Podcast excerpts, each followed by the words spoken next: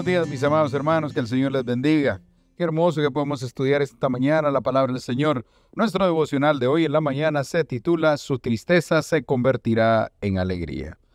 Nuestro texto de memoria está en Juan capítulo 16, versículo 20, y dice, aunque ustedes estén tristes, su tristeza se convertirá en alegría.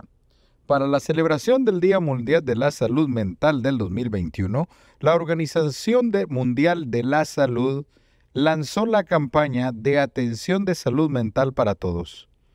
¿Por qué la Organización Mundial de la Salud está interesada en este tema? Por varias razones. La primera tiene que ver con la pandemia del COVID-19. Y esta aumentó enormemente los niveles de la depresión en la población mundial. En estos momentos la depresión es la principal causa de la discapacidad en todo el mundo. La segunda, porque afecta a más de 300 millones de personas. Y la tercera, porque en el peor de los casos la depresión lleva al suicidio.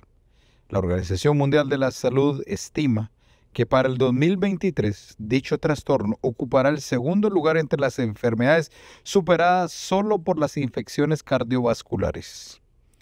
Resulta paradójico que aunque vivamos en una época en la que los seres humanos supuestamente estamos permanentemente ocupados, activos y conectados con en medio mundo, haya más gente deprimida que nunca.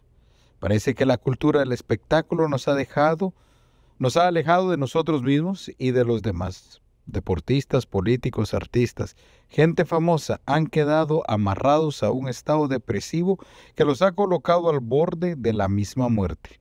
La depresión también afecta a los jóvenes, a las amas de casa, a los obreros, a todos. En cualquier momento podríamos recibir su fatal visita. Si bien es cierto que la fe en Dios constituye un componente clave para lidiar eficazmente con la depresión, esto para nada indica que los creyentes no podemos ser afectados por ella.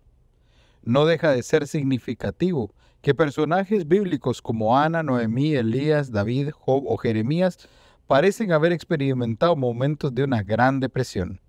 En medio de su agonía y tristeza, el salmista declaró, mis lágrimas son mi aliento. Jeremías no se queda atrás y suspira, mis ojos se llenan de lágrimas. Las palabras de, Jesús seguramente reflejan la situación actual de muchos. Siento en mi alma una tristeza de muerte. Si sientes esta tristeza, aférrate a la maravillosa promesa bíblica. Hoy, aunque ustedes estén tristes, su tristeza se convertirá en alegría. En Cristo no solo hay salud mental para todos, sino una plenitud espiritual. Que el Señor pueda ayudarte a ti en tus momentos de bajones tristes, en tus momentos depresivos, y que pueda darte la paz de su presencia, porque en su presencia hay plenitud de gozo. Bendito Dios triuno, te pedimos, Padre Celestial, que seas hoy real en una persona que escuche y que necesite estas palabras de aliento, palabras que dicen que nuestra tristeza se convertirá en alegría, que nuestro dolor se convertirá en un momento placedero con tu presencia.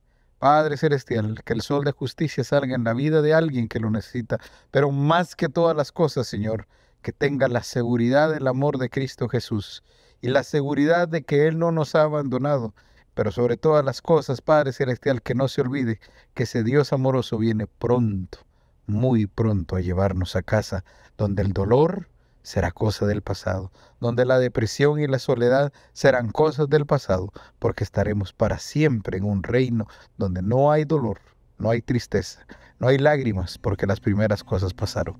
Gracias por tu amor y lo agradecemos en el nombre de Jesús. Amén.